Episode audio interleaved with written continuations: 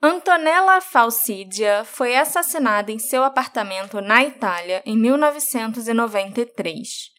O caso foi arquivado por falta de pistas até 2007, quando parecia que uma reviravolta finalmente faria o culpado pagar pelo que fez. Uma foto da cena do crime mostrava as letras do início do nome do assassino, segundo o promotor. Mas será que a Antonella realmente escreveu com o próprio sangue?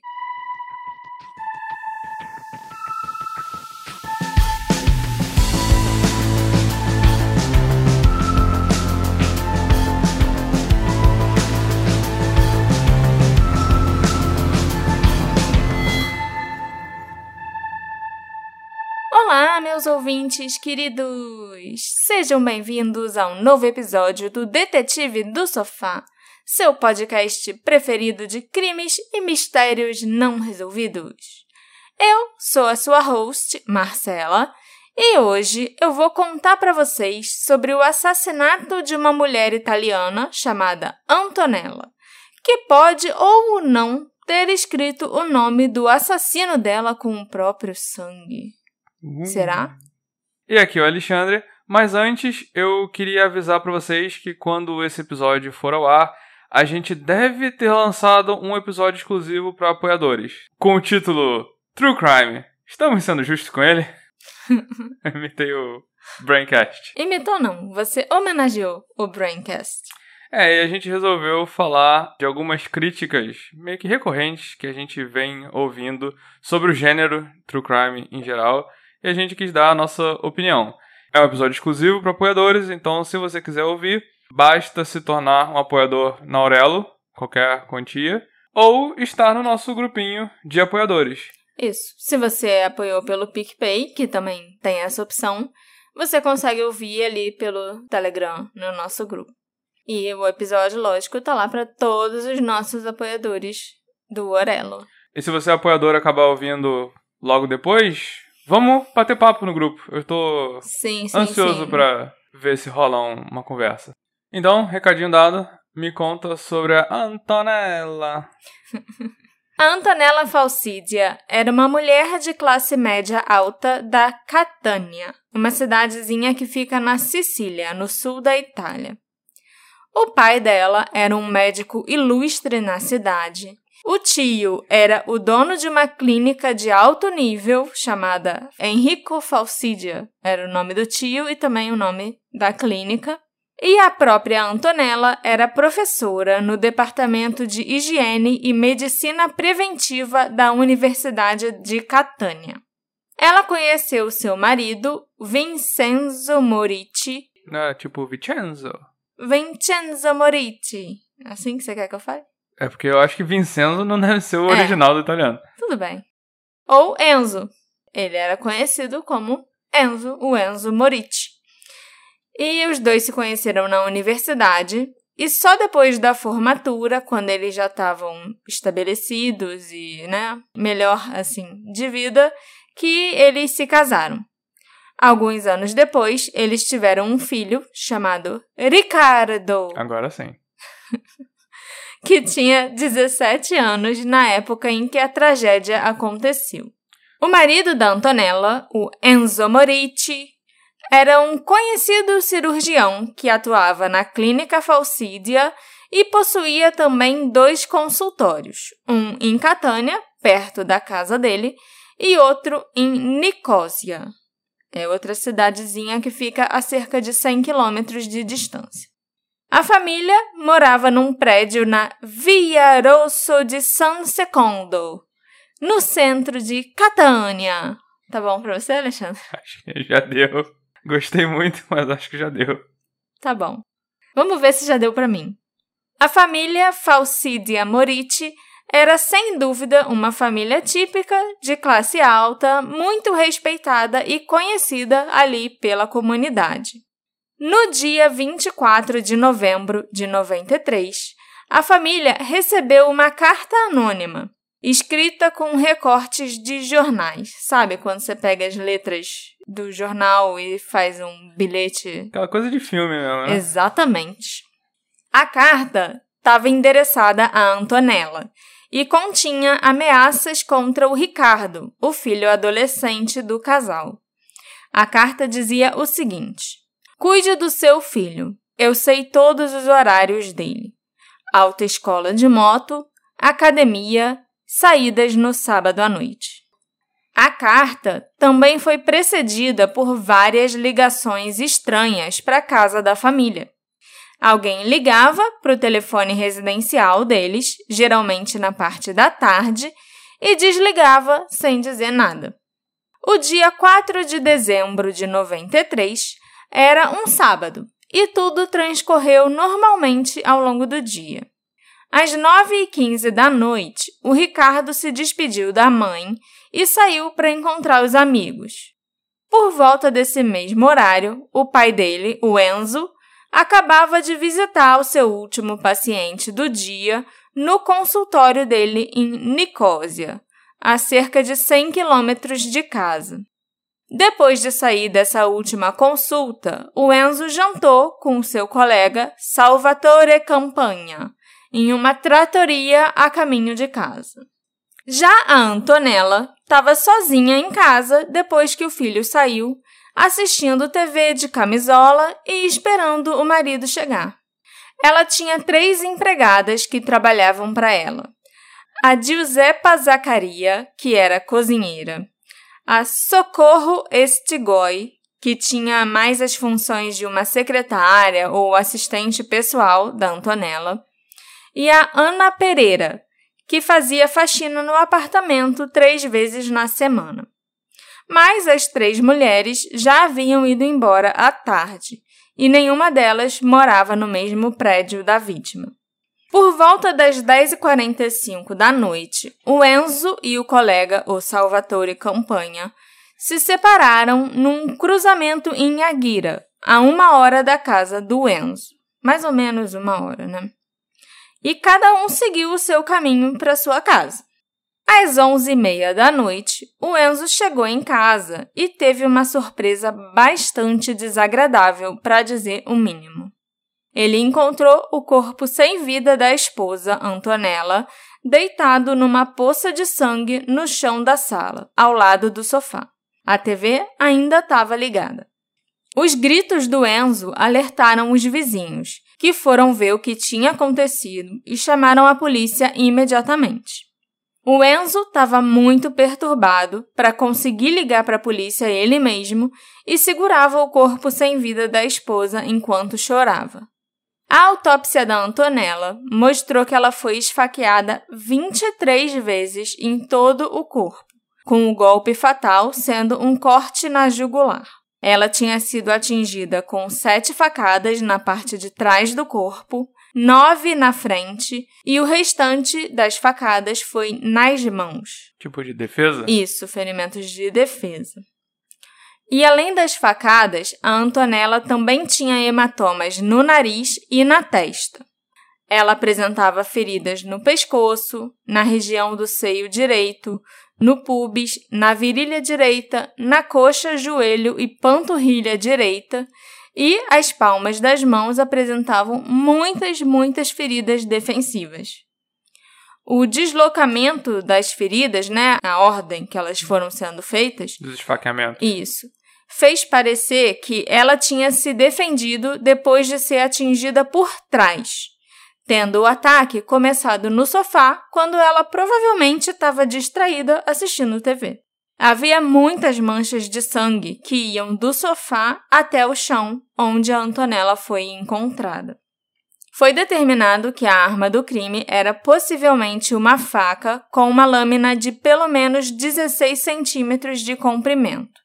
Essa faca nunca foi identificada, mas, segundo uma das empregadas da família, uma das facas tinha sumido da gaveta da cozinha após o assassinato. Não havia nenhum sinal de entrada forçada ou de que qualquer coisa tivesse sido perturbada ou roubada de dentro do apartamento. Os investigadores acreditavam que a morte da Antonella tinha acontecido entre 10h45 e 11h15 da noite. Algo que chamou a atenção dos policiais na cena do crime imediatamente é como ela parecia meio encenada. Havia três pegadas ensanguentadas no chão, feitas por um tênis Stan Smith da Adidas, tamanho 36. Mas uma inspeção atenta mostrou que aquelas pegadas eram de um tênis do pé esquerdo. E elas não pareciam seguir uma rota lógica, sabe? O espaço entre as pegadas era muito grande. Não tinha como alguém ter pernas tão longas para ter deixado aquelas pegadas enquanto andava. Ainda mais uma mulher calçando um tênis 36. Mas era o tênis dela? Não, o tênis não era da Antonella. A Antonella calçava mais do que isso, entendeu? Uhum. Por isso que sabiam que aquele tênis era de, de outra pessoa. Uhum. Uma pessoa que calçava 36 e que só tinha um pé esquerdo. Sacanagem. A não ser que o assassino seja o Saci, quem matou a Antonella provavelmente teve medo de ser identificado e usou um pé de algum tênis para tentar despistar os investigadores e forjar as pegadas. Pelo menos foi a essa conclusão que eles chegaram. Não sobre o Saci, mas sobre, né, as pegadas só com um pé. É, tamanho 36 é tamanho de mulher, então. Sim, vezes... e não era o tamanho da Antonella, e ela era a única mulher que morava naquela casa. Uhum. Então, ainda uma pegada aqui, a outra lá, 3 metros de distância e mais uma a 2 metros de distância. Uhum. Como que a pessoa andou daqui até 3 metros para deixar a outra pegada? Entendeu? Era realmente algo que parecia meio esquisito. Nenhuma impressão digital desconhecida foi encontrada no corpo da Antonella ou na casa da família o que levou os investigadores a acreditarem que o assassino usava luvas. Eu achei até interessante que essa tenha sido a conclusão imediata dos investigadores, né, da polícia, porque não seria a minha conclusão.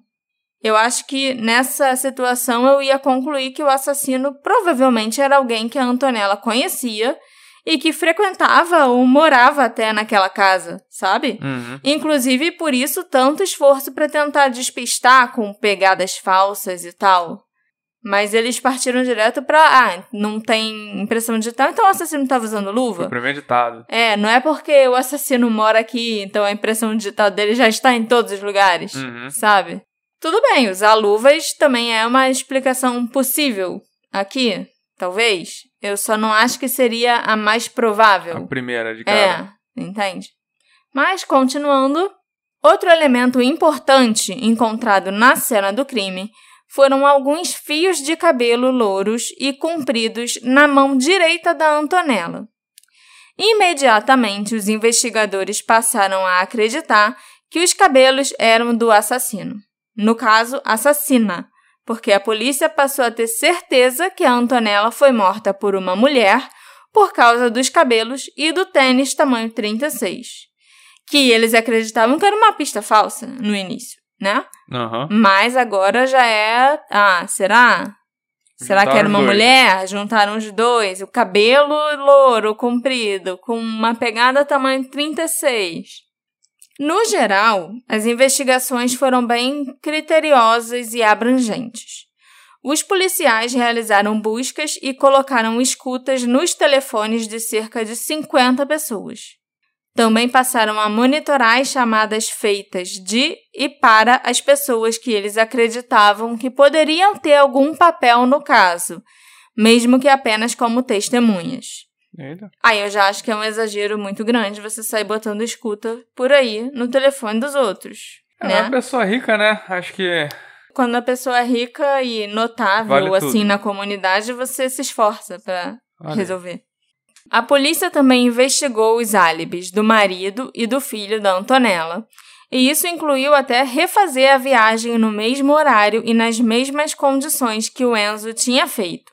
Eles também realizaram testes para comparação do DNA de 19 pessoas com o DNA encontrado naquele cabelo na cena do crime.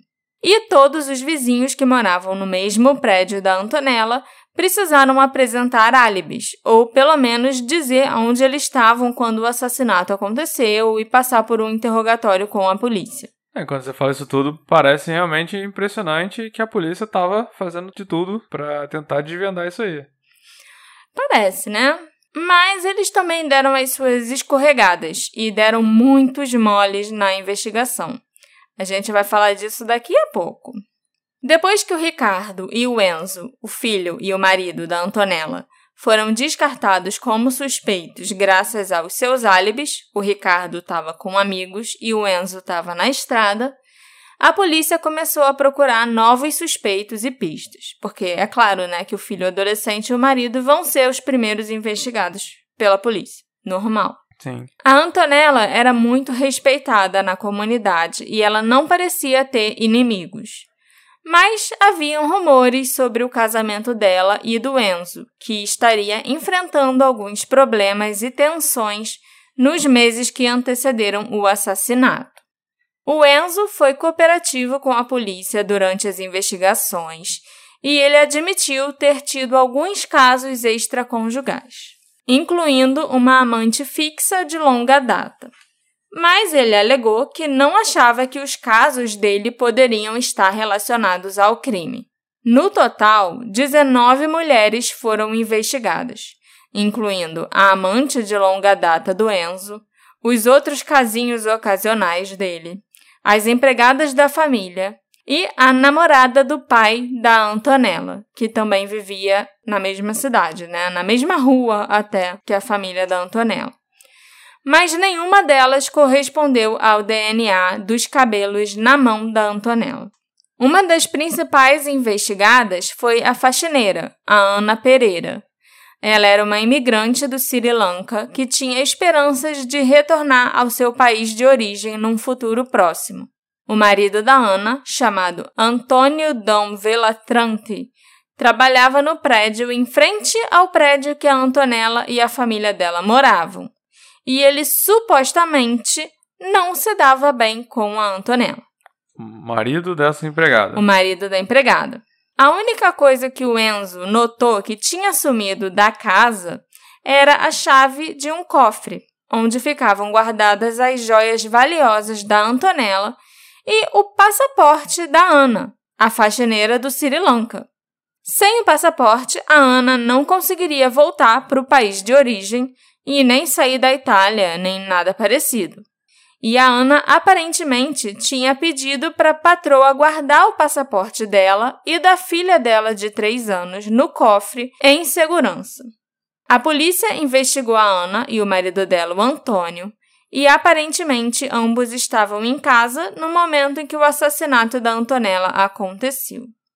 Além disso, a polícia conseguiu abrir o cofre depois e verificou que nada tinha sido roubado. Inclusive o passaporte estava lá ainda. Sim, o passaporte da Ana e da filha dela estavam lá. Sem mais pistas, o caso acabou sendo arquivado em 1998. Depois de ler um artigo sobre o assassinato da Antonella, escrito por Carlo Lucarelli, um apresentador de TV do programa Blue Note, um popular programa policial à la Unsolved Mysteries, o jovem promotor italiano Salvatore Faro decidiu reabrir o caso em 2006. E três coisas muito importantes vieram à tona a partir dessa reinvestigação. Primeira coisa, os fios de cabelo louro na mão da Antonella Ah, não. eram, na verdade, dela própria. Ah, não. Não. Pois é. E provavelmente eles tinham sido plantados pelo assassino, assim como as pegadas. Essa foi a conclusão a que o promotor chegou depois de saber que o cabelo era da própria Antonella. Ele nem pensou que ah, a mulher pode ter puxado o próprio cabelo num momento de dor e desespero. Uhum. Já começou aí de novo a voltar para a teoria da. A gente dá um salto lógico, né? É, entendeu? A teoria de ah, isso, essa cena toda aqui foi montada. Uhum. E esse, pra mim, foi o pior dos moles que a polícia deu. O primeiro teste de DNA que eles tinham que ter feito era da própria vítima, né? Pra ver se o cabelo que ela estava segurando era dela. Isso teria poupado muito tempo e muito dinheiro, já que pelo menos 19 testes de DNA foram feitos para tentar descobrir de quem eram aqueles cabelos. E a resposta estava logo ali Caraca. da própria vítima. Em segundo lugar, o médico, o Salvatore Campanha, o colega do Enzo que jantou com ele na noite do assassinato, não tinha mais certeza sobre a hora em que os dois se separaram. Inicialmente, ele tinha afirmado que ambos seguiram seus caminhos separados às 10h30, 10h45 da noite, mais ou menos, no cruzamento entre Aguira e Nissória. Mas em 2006, ele alegou que não tinha mais certeza do horário e podia ser que eles tivessem se separado no cruzamento entre 10 horas e 10 e 10 da noite. Bem mais cedo. É, uma discrepância aí de pelo menos 20 minutos, que enfraqueceu o álibi do Enzo.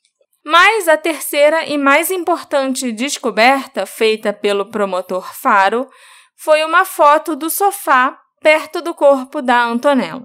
Ampliando as fotos que tinham sido tiradas na cena do crime, o promotor notou algumas manchas de sangue que pareciam soletrar as letras E, N e Z. O sofá em si já não podia mais ser analisado, porque já tinham se passado muitos anos e ele já tinha sido jogado fora. Então o promotor pensou: será que a Antonella estava tentando soletrar o nome do assassino antes de morrer? Tá aí uma boa. Sim. Porque se for verdade, a polícia também deu mole. Outro mole, né? Como é que vocês não viram que tinha um- uma coisa escrita no sofá, Sim. sabe? Com o sangue da mulher morta. O outro mole que a polícia deu e que pra mim também é imperdoável é que eles não periciaram o apartamento tão bem assim. Depois que a polícia chegou e também os paramédicos, né, chegaram no local para ver se ainda podiam fazer alguma coisa pela Antonella, eles recolheram o corpo, também recolheram as evidências que estavam por perto, tiraram fotos da cena do crime e simplesmente liberaram o local. No dia seguinte, de manhã cedo, uma das empregadas já foi chamada para limpar tudo e o sofá foi jogado fora. O estado que estava aquele sofá realmente não, não dava para. não tinha jeito, não. Uhum. Começou a ser atacado É. no sofá.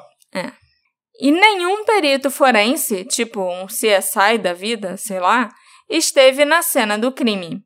E o apartamento foi liberado para limpeza muito rápido. Foi assim, eles passaram cerca de duas horas, no máximo três horas, no apartamento. Desde a hora que a polícia foi chamada até a hora que eles liberaram tudo e falaram: Aí, você, Enzo, você e seu filho podem voltar aí para casa, tá tudo certo, a gente já acabou. E no dia seguinte a empregada foi lá e limpou tudo, né? Então, basicamente, só sobrou as fotos, né? Só sobraram as fotos, exatamente. O Enzo, que nessa época, em 2007, já tinha se casado novamente e tinha até outro filho com a nova esposa, foi preso em 14 de março de 2007, acusado pelo assassinato da Antonella. De acordo com a teoria da promotoria, o Enzo teria chegado em casa pouco depois das 11 horas naquela noite. A Antonella teria confrontado o marido porque ele chegou muito tarde e os dois teriam começado a discutir por causa dos casos extraconjugais do Enzo. Em um acesso de raiva, ele a teria esfaqueado mais de 20 vezes com os golpes que a promotoria descreveu como cirurgicamente precisos. E depois, ele teria ido até a cozinha e lavado a faca.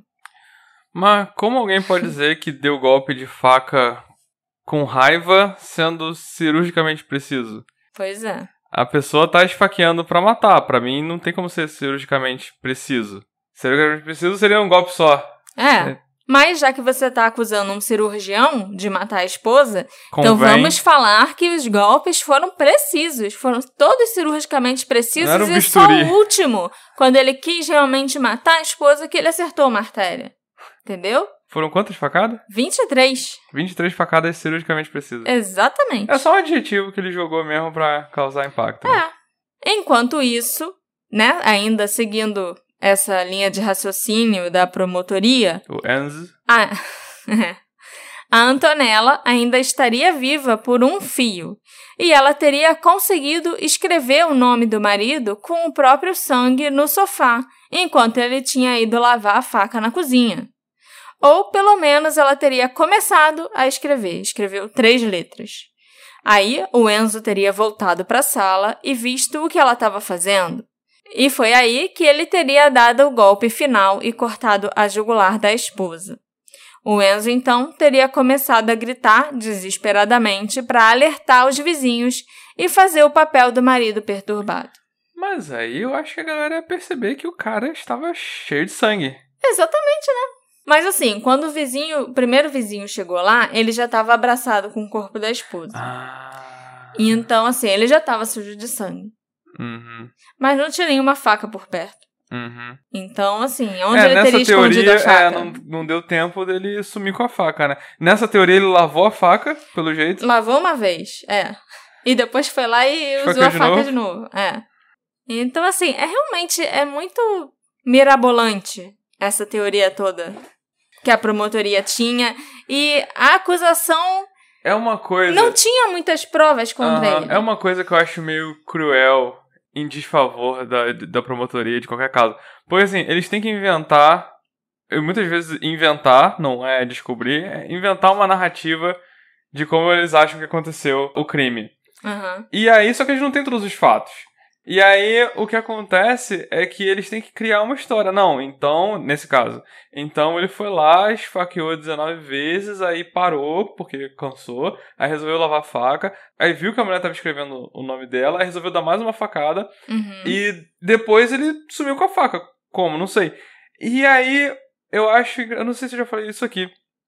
Eles E- têm que não, criar e essa, essa são- linha do tempo. E se qualquer uma coisa dessa tiver errado, os advogados de defesa vão conseguir É. anular. Mesmo que ele realmente tenha feito isso.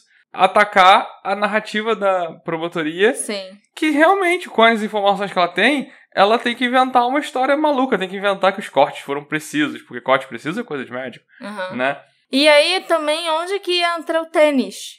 Tamanho 36. Ah, esqueceu a história do tênis, né? É, porque não tava na casa. Então, O cabelo que que ele fez com o tênis, Uhum. sabe? Ele pegou um tênis de quem? Aonde? Fez as pegadas ali na sala e depois onde ele jogou esse tênis? Essa nova teoria desconsidera o tênis. né? Desconsidera. Porque não precisa mais acreditar que teve luva. Exatamente. E o cabelo é aquilo que É eu dela. falei. Eu acho que ela pode ter puxado Uhum. ela própria, sabe? No momento de dor.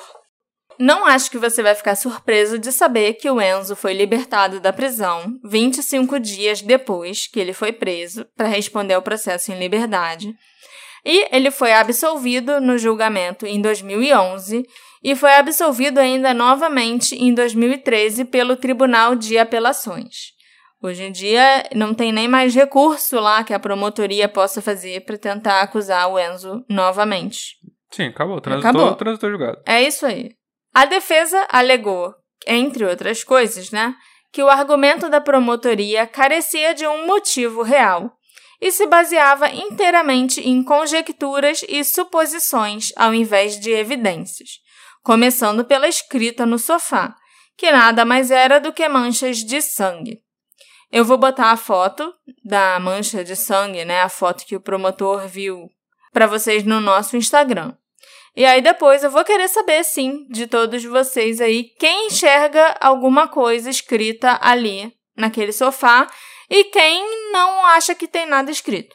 Então, eu pesquisei essa foto aqui. Pra variar, eu tentei ficar um pouco mais preparado. Pra eu Uhum. saber que vinha uma foto de sangue e tal. Sim. Mas procurando no Google, só Antonella Falsidia, Hum. o que aparece é a foto, acho que é do promotor, segurando uma foto do sofá. Então, é uma foto do promotor segurando a foto. Aham. E essa foto, ela é meio que no fundo bege, parece que o sofá tá meio bege.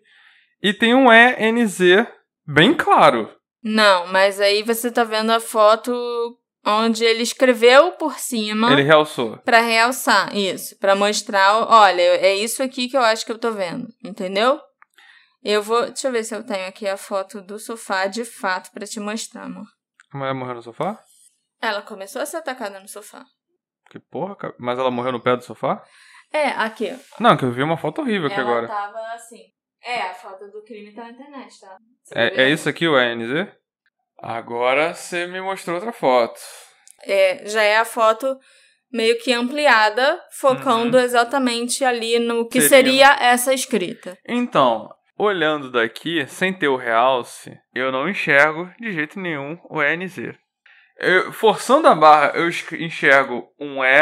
Agora você mexeu, eu não enxergo mais nada. Desculpa.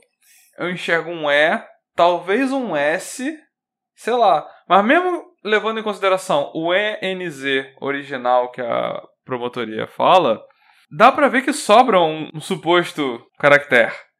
Aham. Uhum. Tá vendo? Como se fosse o ENZ e um, uma quarta coisinha que não parece ser um O. É.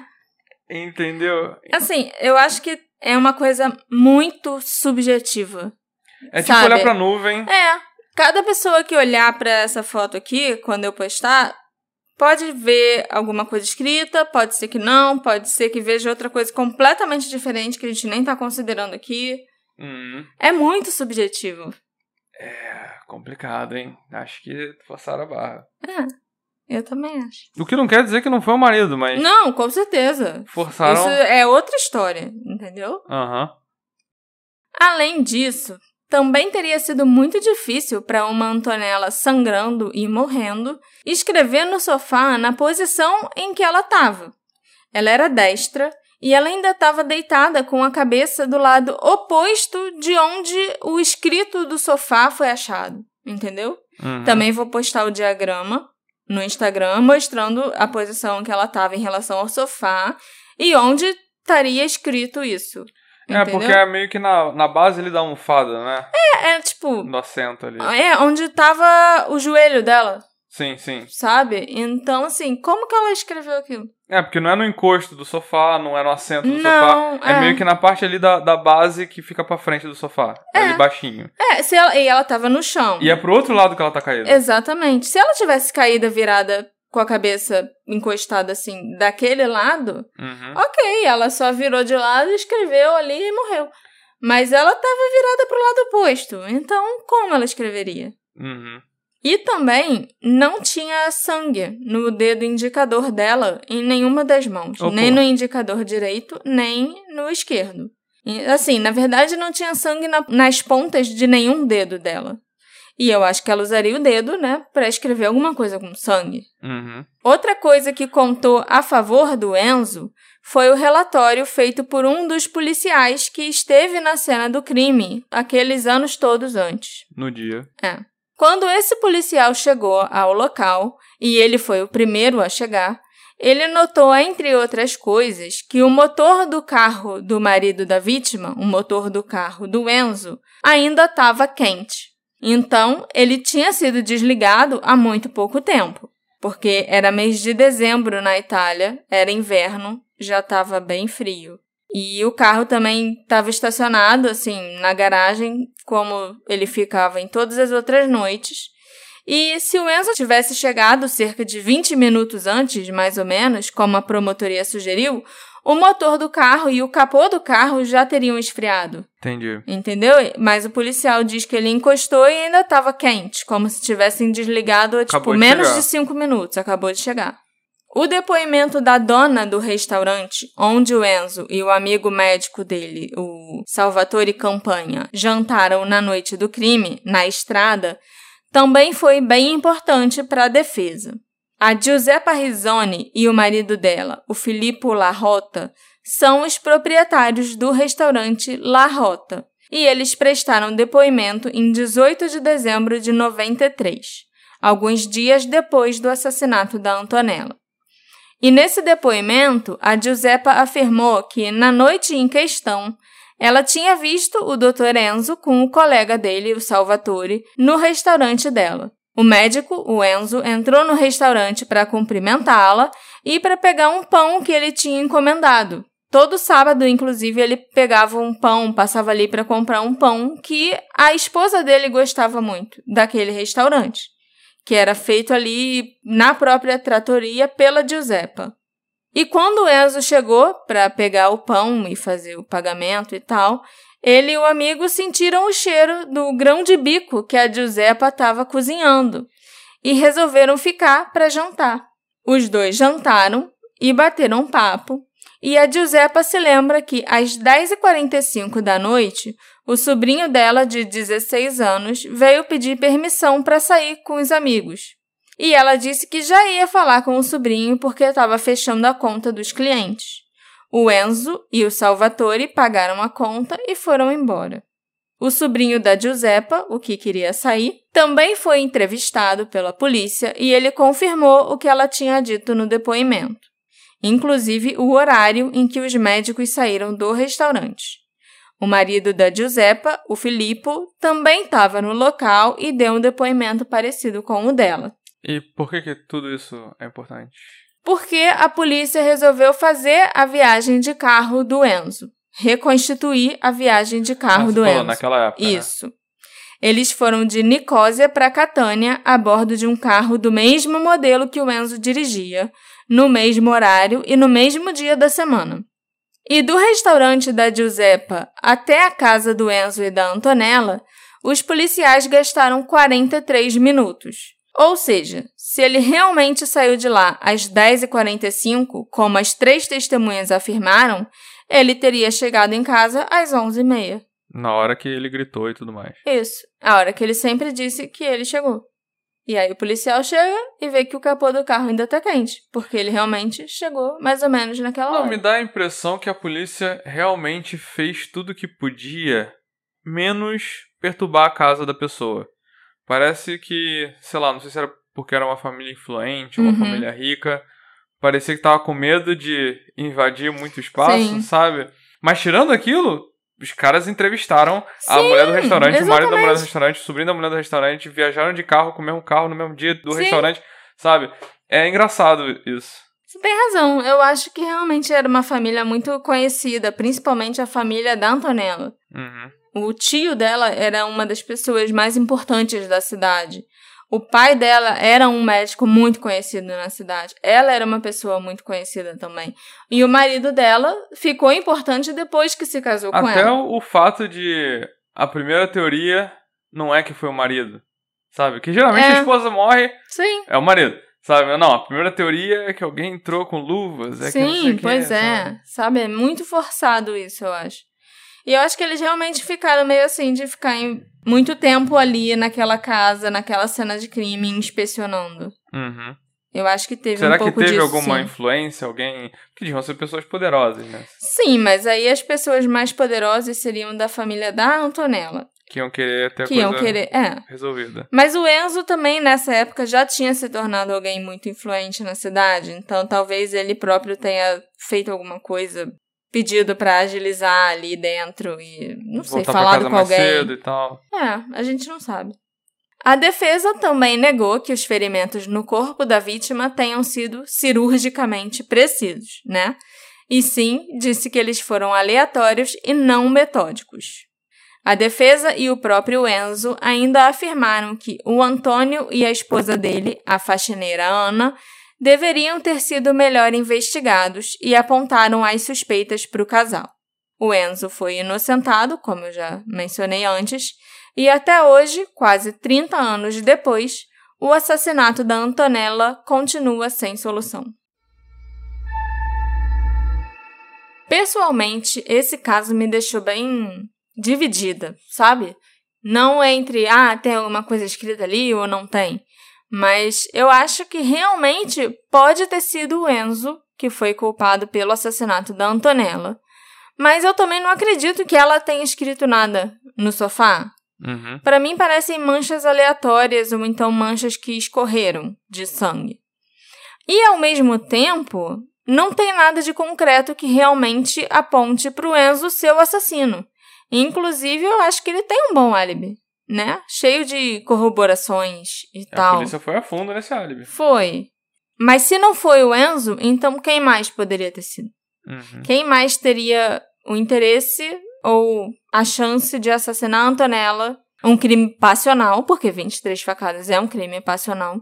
Ali dentro da casa dela, quando a mulher estava vendo televisão de camisola. Você no início do episódio falou que ela recebeu cartas ameaçando o filho, isso vai voltar Sim. a ser importante? Talvez tá aqui nas minhas teorias. Uhum. Mas se é importante de fato ou não, a gente não pra tem como saber. Dela. É. A carta ameaçadora que eles receberam antes do assassinato ficou completamente sem explicação. Foi quanto tempo antes do assassinato? a Foi carta? 24 de novembro e ela foi assassinada bem no início de dezembro. Eu diria que umas duas semanas, Ah, sabe? E assim, ela parece ter sido totalmente deixada de lado pelos investigadores. A gente não sabe nem se eles ligaram para aquela carta, se eles só falaram: ah, não, isso não tem nada a ver, dane-se. Nem os olharam. investigadores da época Da ou o época. promotor depois? Ambos. Na época, a gente sabe que eles não deram muita importância. O promotor, então, menos ainda. É, porque até a polícia, quando tava naquela teoria de que ah, isso aqui foi montado, a cena do crime foi montada. Nem mencionava a carta. É, isso aí podia se encaixar na teoria de que foi montado, sabe?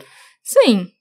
Será que a carta e as ameaças ao Ricardo podem ter tido algo a ver com a morte da Antonella? Será que eles estavam atrás do filho dela, mas quando chegaram era ela que estava em casa? A ideia da promotoria, porque em, em um momento do julgamento do Enzo eles chegaram a mencionar a carta, era que a carta foi enviada pelo próprio Enzo e que era mais uma pista falsa para tentar confundir a polícia. Mas se ele queria fazer parecer que a Antonella era o alvo, ou que ela ia ser morta por alguém que já estava planejando tudo e tal, por que ele enviaria uma carta ameaçando o filho? Não era melhor enviar uma carta ameaçando a própria Antonella? Não tá claro, né? A carta é endereçada a ela, mas, a Mas ameaça era me- filho. falando do filho. Então não, não dá pra saber se a pessoa tem raiva dela ou se tem raiva do filho. Pois é, não tem como saber. A promotoria também alegou que o crime foi passional e que o Enzo teria matado a Antonella numa crise de raiva depois de uma discussão. Mas se ele enviou a carta e plantou pistas falsas, então como o assassinato teria sido um crime passional? Na verdade, ele teria sido premeditado, certo? Porque a carta chegou cerca de duas semanas antes. E então isso com certeza indicaria uma premeditação. E aí a promotoria tem que decidir. Ou foi uma premeditação com uma carta plantada não. e provas plantadas, ou foi passional, né? Não No dá do ser as duas. Sim, não dá pra ser as duas coisas. Será então que a carta não tem nada a ver com o assassinato? Também é possível, né? Mas o timing. O timing é bem estranho. Mas também a carta é aquilo que a gente acabou de falar. Não era ameaçando ela. Era ameaçando o filho dela. Que Então- pra ela seria, eu acho que pior do que ela, se- ela própria ser ameaçada. Então, sei lá, eu pensei. Sim, mas não parece que é o filho dela que talvez tenha feito merda, tenha deixado alguém irritado. Essa é uma das minhas teorias. Tá, então daqui a pouco você vai pra frente nela. Não vou chegar aí muito pra frente, porque eu não consegui descobrir nada muito relevante sobre o filho dela, mas é uma teoria, sim. Não havia nenhum sinal de arrombamento ou de entrada forçada no apartamento, como eu falei pra vocês antes. Então, esse é um sinal de que a Antonella devia conhecer o assassino e que ela abriu a porta pra ele. Ou ela abriu e deixou ele entrar, tipo, oi querido, tudo bem? Ou ela abriu pra uma pessoa que ela conhecia e a pessoa apontou uma arma pra ela e falou: Ah, deixa eu entrar. Mas de qualquer forma, ela abriu a porta. Ou a pessoa tinha chave. Sim, isso é também. Então, assim, além do Enzo, quem mais tinha acesso à casa ou seria recebido pela Antonella de boa, tarde da noite, num sábado, quando ela estava de camisola? Mas, assim, ou a pessoa tinha a chave ou ela abriu a porta, porque Uhum. era alguém que ela tinha intimidade. Alguns conhecidos falam do Enzo como um homem que muito se beneficiou do apoio da família da Antonella, que era uma família de muito prestígio. E dizem também que ela era uma mulher muito generosa e muito gentil, mas que ela tinha um punho firme e que ela não toleraria infidelidade. Tá aí um motivo, então, um. Pra ela ter um estresse, pra eles brigarem e tal.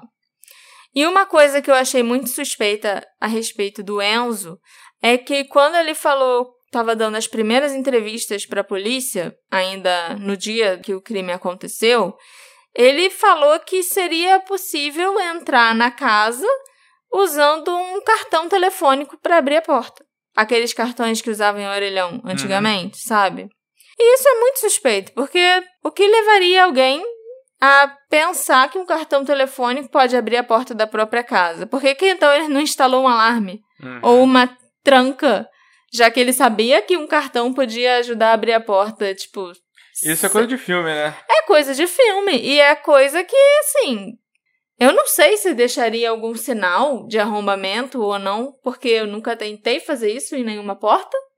Então, como ele sabia que você abrir a porta com um cartão não ia deixar nenhum sinal de que a porta foi aberta, tipo, foi arrombada, sabe? Uhum. E por que mencionar isso pra polícia, assim, de um jeito tão aleatório? É meio estranho.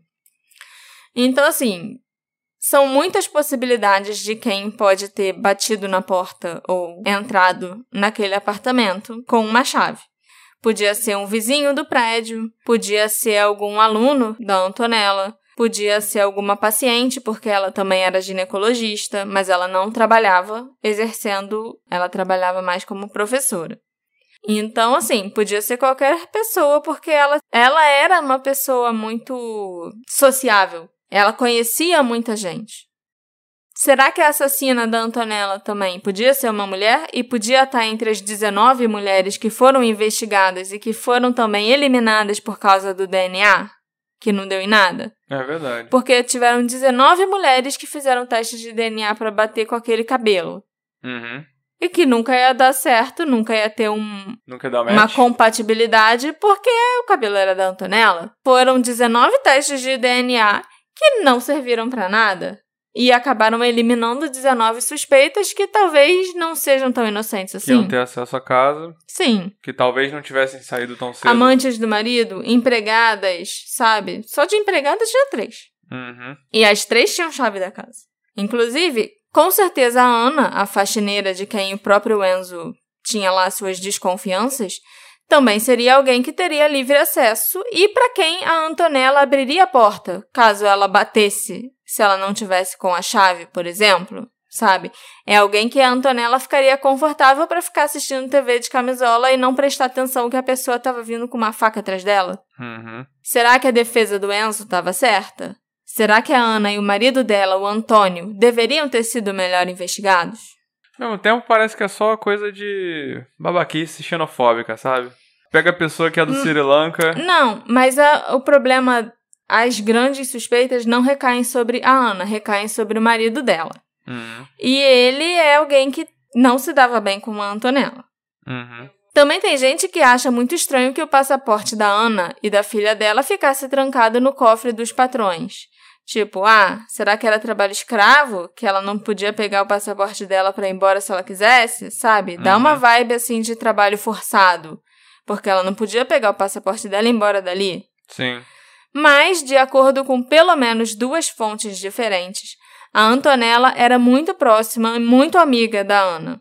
E ela tinha muito carinho pela Ana e pela filhinha de três anos, que a Ana costumava levar para casa dos patrões com ela quando ela estava trabalhando. De acordo com um vizinho, a Antonella até ajudou a Ana e o marido dela, o Antônio, a encontrarem uma casa alguns anos antes. Eles estavam precisando de um apartamento, a Ana estava grávida, e aí a Antonella conseguiu um emprego para ele no prédio do outro lado da rua, Uhum. como zelador. E aí eles tiveram a casa do zelador no prédio para morar, entendeu? Eles conseguiram um lugar para morar e de quebra um emprego pro marido dela. Entendi. Também é por isso que as pessoas acreditam que a Antonella e o Antônio não se davam bem. Porque as duas eram muito amigas e a Antonella sabia que a Ana era maltratada pelo marido e incentivava a Ana a pegar a filha e deixar o Antônio. É, talvez até por isso que a Ana tenha pedido pra guardar o passaporte no cofre, pra que ele não pudesse pegar e ameaçar ela. E isso é algo que a gente sabe que acontece, e a gente vê muito por aí em caso de violência doméstica. O agressor pega os documentos de identidade da vítima e esconde para tentar impedir a vítima de ir embora e para manipular mesmo, né? Para ter o controle sobre a outra pessoa. Um dos primeiros passos que as vítimas devem dar, inclusive, é esse: é levar seus documentos mais importantes para um lugar seguro. E talvez a Antonella e o cofre dela fossem o lugar seguro da Ana. É, se ele fosse realmente um marido abusivo e tal, costuma ser importante isolar a vítima, Sim. sabe? Então já tá em outro país, Sim. tá longe da família dela e coisa e tal, mas fez uma amizade. É, E uma amizade forte, né? sim. Importante, que ajuda, ajudou a mulher pelo jeito.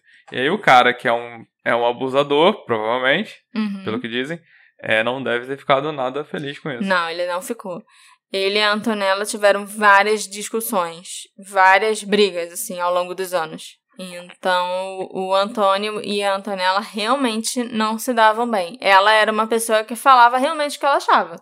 Entendeu? Ela falava que a Ana tinha que se livrar dele, que tinha que se separar dele. Quando eles brigavam e a Ana ia para casa dos patrões, a, o Antônio vinha atrás dela e a Antonella falava: Não, deixa ela em paz, você é uma, um agressor de mulheres e tal, você é um marido abusivo. E os dois realmente se enfrentavam. Ela enfrentava ele, os dois realmente brigavam. Uhum. Então eu não acho que ele gostava dela, nem um pouco. Entendi. Né? Mas, pelo que eu sei, o casal, tanto a Ana quanto o Antônio, foram investigados sim. E, inclusive, o Antônio tinha um álibi. Uma moradora do prédio onde ele morava e trabalhava de zelador, chamada Simone De Luca, declarou que ela estava em casa comendo pizza na noite do assassinato. Às 10h15 da noite, ela, o filho e uma amiga dela ouviram os tapetes do prédio sacudindo e batendo, e normalmente quem faz essa limpeza dos tapetes é o Antônio. Então, nesse horário, ele provavelmente estava batendo os tapetes. Não é tão importante, já que o assassinato aconteceu só depois. Já por volta das 11h15 da noite, a Simone e o filho saíram de carro para levar a amiga dela, Rita, para casa. Quando eles estavam descendo as escadas, encontraram o Antônio, que estava lavando a escadaria do prédio. Ela e o filho voltaram e estacionaram em torno das 11h20, 11h25 da noite. E o Antônio ainda estava lavando as escadas e nada parecia fora do normal. Inclusive, a Simone ainda afirmou que a garagem dela fica bem em frente à porta do prédio onde morava a Antonella e que ela não notou nenhum carro suspeito ou o carro do Enzo no local. Ou seja, no horário em que o assassinato devia estar acontecendo, o Antônio estava trabalhando no prédio dele, batendo tapetes e lavando a escadaria. Mas a gente ainda tem duas outras teorias para explorar. A primeira, uma que você inclusive já mencionou. O Ricardo, o filho de 17 anos do casal, podia estar envolvido com alguma coisa ilegal. Drogas, talvez, com alguém. Irritou alguém. Criminoso, irritou alguém, qualquer coisa assim. E por isso, a carta ameaçadora teria chegado para Antonella. Vai que a mãe acabou sendo morta por causa de algo que o filho fez ou por causa de alguma vingança? Será que o assassinato da mãe foi uma maneira da máfia italiana enviar uma mensagem ao Ricardo? Eita. É, porque eu imagino que se você tá com problemas com criminosos na Itália, é a máfia. Faz sentido. e já que nós estamos falando dos familiares da Antonella, nos últimos anos a Antonella vinha dedicando parte do seu tempo a cuidar do seu pai idoso, chamado Giuseppe. E o Giuseppe morava no prédio em frente ao prédio da Antonella. O prédio que morava todo mundo. Morava a Ana, morava Antônio, morava o pai dela, morava a vizinha, né? A tal da Simone, que viu o Antônio lavando a escada. Naquele prédio mesmo.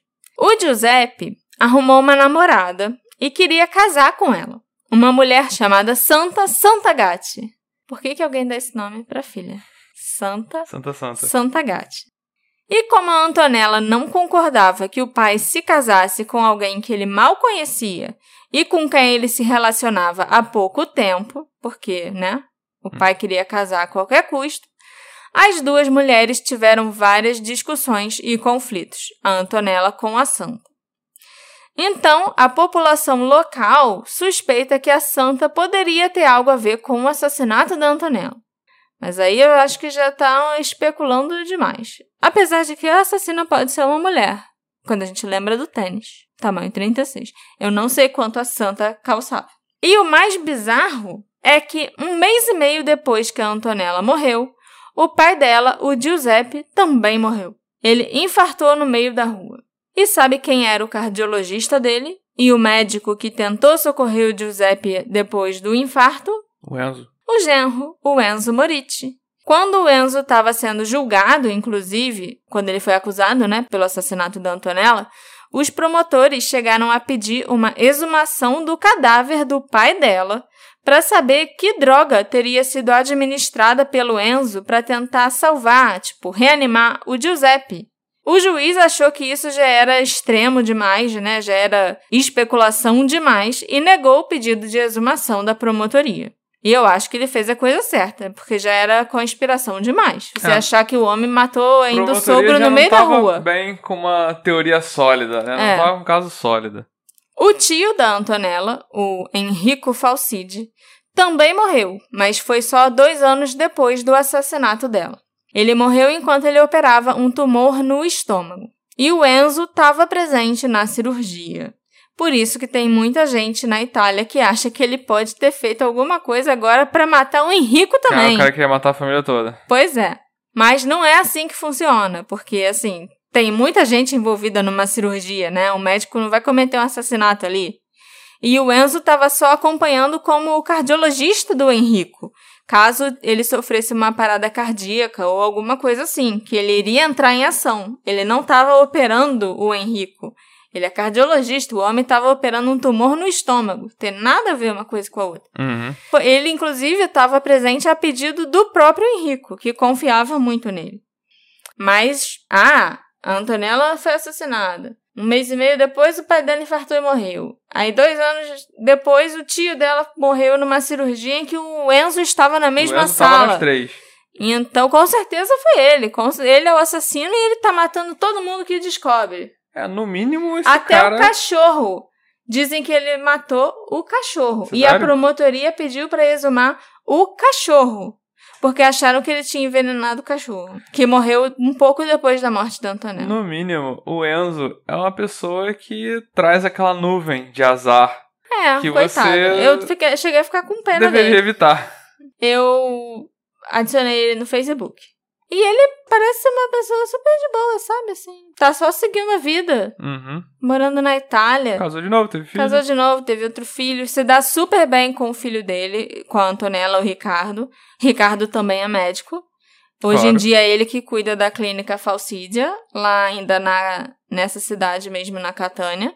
E logo que o pai começou a ser acusado, em 2007, foi preso e tal, o Ricardo sempre ficou do lado dele. O Ricardo absolutamente não acredita que ele tem alguma coisa a ver com a morte da mãe. Uhum. E assim, pra mim isso quer dizer muita coisa, porque eu já vi vários casos quando a pessoa é acusada e coisas começam a vir à tona, a pessoa acaba perdendo o apoio de todo mundo. Uhum. Mas nesse caso, não. O filho dele, o filho da vítima também, continuou apoiando o pai até o, até o fim. Mas ainda em relação ao Giuseppe, o pai da Antonella, e a noiva, ou namorada dele, a Santa, nos dias seguintes ao assassinato, cartas e telefonemas começaram a chegar anonimamente à polícia. E num dos telefonemas, um menino afirmou que ele estava passando pela rua Rosso de San Secondo na noite do crime, a rua onde a vítima morava, e quase foi atropelado por um carro dirigido por uma loura. Um carro branco dirigido por uma loura. Ainda depois disso, chegou uma carta falando de uma loura.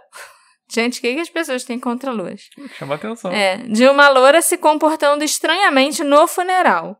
E uma segunda carta dizendo que o Giuseppe teria sido assassinado pelo Enzo por vingança.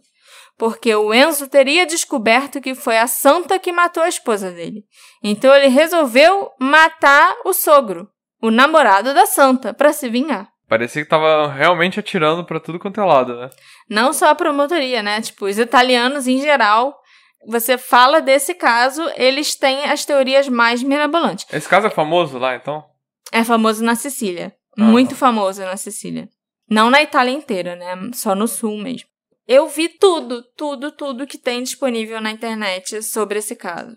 E aí, do nada, vem uma pessoa e fala: Ah, então, eu morava na região, né, na época que o crime aconteceu, e todo mundo falava que uma tal de Eugídia era assassina. Aí Essa é nova. Aham. Quem é Eugídia? Em nada do que eu li tinha em lugar nenhum menção a alguém que tivesse esse nome. Aí vem outra pessoa embaixo, no comentário de baixo. Ah, nossa, mas a minha mãe morava lá e ela achava que fulano de tal que era o culpado. Aí já é pessoa. outro nome que, tipo, não tem. Também não tem nada a ver com nada. Todo mundo tem a sua teoria. Todo mundo tem a sua teoria e todo mundo acha que sabe quem foi e todo mundo quer compartilhar ela com você. no fim das contas, a gente acaba só com um monte de nomes e com um monte de teorias mirabolantes e sem pistas, sem evidência concreta nenhuma, Uhum. sabe? É bem até engraçado que, tipo, as primeiras investigações da polícia foram focadas numa mulher como assassina, né? Tanto que fizeram vários testes de DNA para descobrir de quem era o cabelo. E, nossa, pegadas de um tênis tamanho 36. Mas aí chegou 2007, começaram a aparecer as teorias das letras no sofá e até o perfil do assassino que a polícia estava buscando mudou completamente. Mas as teorias das pessoas não mudaram. Continuam achando que foi a Santa, que foi a tal da Eugídia, que eu não sei quem é, que esse é o nome que realmente foi citado e ficou na minha cabeça porque é um nome muito esquisito. Mas eu não encontrei essa pessoa e que foi uma amante do marido dela. Uhum. Mas quem conhece esse caso já depois de 2007, quando o promotor fez o circo midiático em torno do Enzo escrito no sofá, Enz. já acha que foi o marido ou que foi algum homem. Uhum. Porque tinha que ser uma pessoa Porque forte as pessoas não se e atualizam, tal, né? tal, tal. É. Então, assim, pode ser qualquer coisa. Mas, hoje em dia, um cientista forense traçou o perfil do assassino em 2013, 2014. Depois que tudo que tinha que para acontecer no caso já tinha E acontecido. ele apareceu com o nome Eugídia, Eugídia. a desconhecida. Não. Mas esse cientista, ele afirmou que o assassino é um sujeito adulto do sexo masculino, entre 40 e 50 anos. E isso podia ser deduzido por causa da força dos dois socos que teriam atingido a Antonella e a deixado desnorteada. Que ela também levou dois socos, é verdade, a gente até esquece disso. A fúria sobre a vítima e a tentativa de encenação apontando para uma mulher também indicavam que o verdadeiro assassino devia ser um homem. Outras características atribuídas a ele recentemente são que o assassino é um sujeito organizado, planejador, frio, determinado, habilidoso na intrusão, na adulteração e execução dos planos, capaz de lidar com eventos inesperados, obstáculos e situações perigosas. É o James Bond dos assassinos. É só é um guarda-chuva gigante, porque de novo Exatamente. cai naquele, naquela dicotomia. Foi algo premeditado ou foi algo Passional, passional? né? Não, não fica claro nesse perfil. É, e é meio preconceituoso você presumir que só pela força como o ataque foi feito, a, a força dos socos na mulher, um homem. é um homem. Você não sabe a força que as pessoas têm, ainda mais se estiverem com raiva. Você não sabe a força que uma mulher pode ter pra dar um socão na cara de alguém. Tem uma mulher que aparece no TikTok que tem um braço do tamanho da minha perna.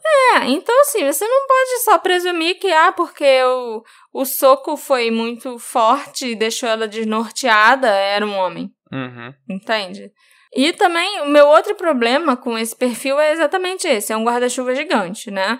Qualquer assassino pode, vai se encaixar nesse perfil super genérico que foi traçado.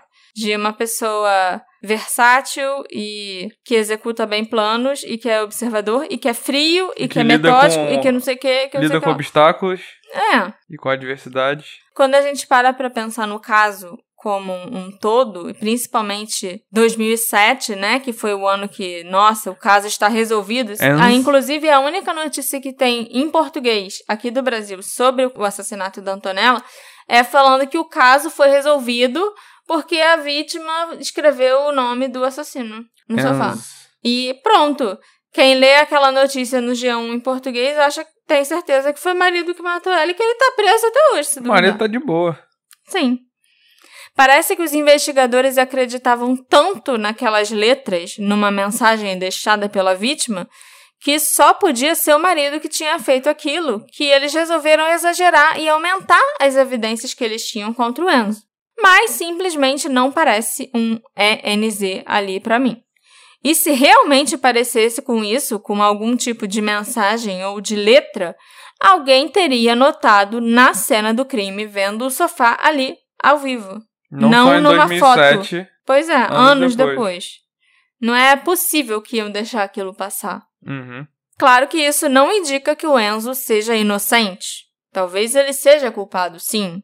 É tudo muito estranho nessa história. Eu acho que uma boa perícia naquela casa teria dado as respostas para esse mistério. O assassinato da Antonella não seria um mistério não resolvido, não estaria aqui no Detetive do Sofá se tivessem periciado a cena do crime devidamente. Uhum. Mas não foi o que aconteceu. E agora só nos resta especular, junto com a polícia, a promotoria e o povo italiano da Sicília. Tem que prender o Gidia. Tem que prender o Gidia, eu também acho. Ela é uma ameaça. Será E que tá- eu... E ela tá solta por aí. Com certeza.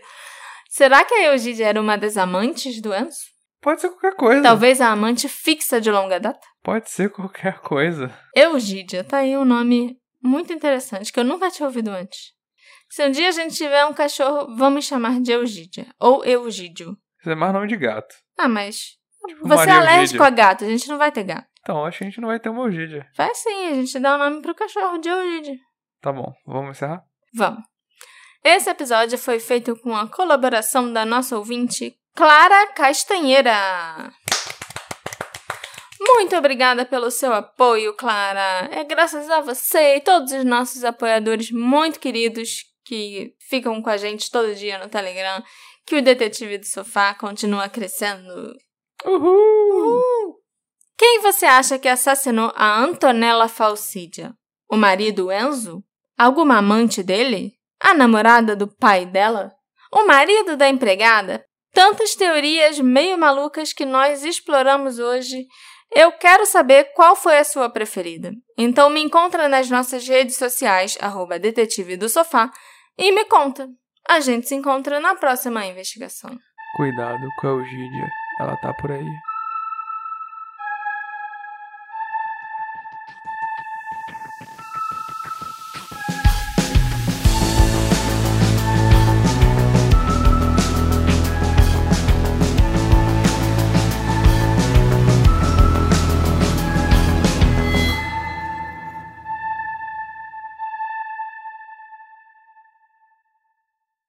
Hey, você se interessa por crimes reais, serial killers, coisas macabras e tem um senso de humor um tanto quanto sórdido? Se sim, você não está sozinho. Se você precisa de um lugar recheado de pessoas como você, venha conhecer o podcast Pátria Amada Criminal. Todas as semanas tentamos entender o pior da humanidade. Nesse processo, a gente ri, chora, fica brava, fofoca, porque afinal de contas é assim que a gente fala quando está entre amigos. Suas novas melhores amigas trevosas estão aqui no Pátria Amada Criminal.